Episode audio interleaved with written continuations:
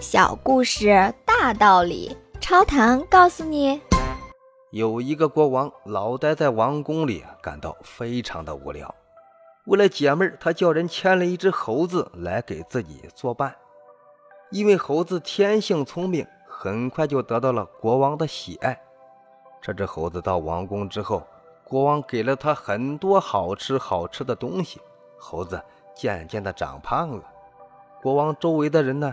都很尊重他，国王对这只猴子更是十分的相信和宠爱，甚至连自己的宝剑都让猴子拿着。在王宫的附近有一座供人游乐的树林，当春天来临的时候，这座树林简直是美极了，成群结队的蜜蜂嗡嗡嗡地咏叹着爱神的光荣。争芳斗艳的鲜花用香气把林子弄得芬香扑鼻。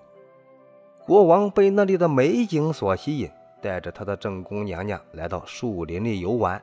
他把所有的随从都留在树林的外边，只留下猴子给自己作伴。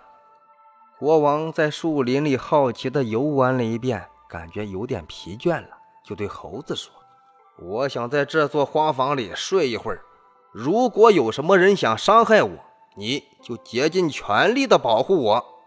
说完这几句话，国王很快就睡着了。一只蜜蜂闻到花香飞了过来，落在国王的头上。猴子一看就火了，心想：这个倒霉的家伙竟敢在我面前蛰国王！于是他就开始阻挡。但是这只蜜蜂刚被赶走，又飞来一只，落在国王的身上。猴子大怒，抽出宝剑就照蜜蜂砍了下去，结果把国王的脑袋砍掉了。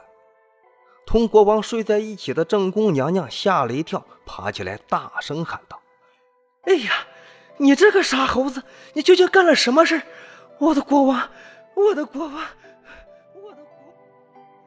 猴子把刚才的事情原原本本的讲了一遍。聚集在那里的人们听完之后，就把他臭骂了一顿。然后把他赶出了王宫。请问您听完这个小故事有什么感想呢？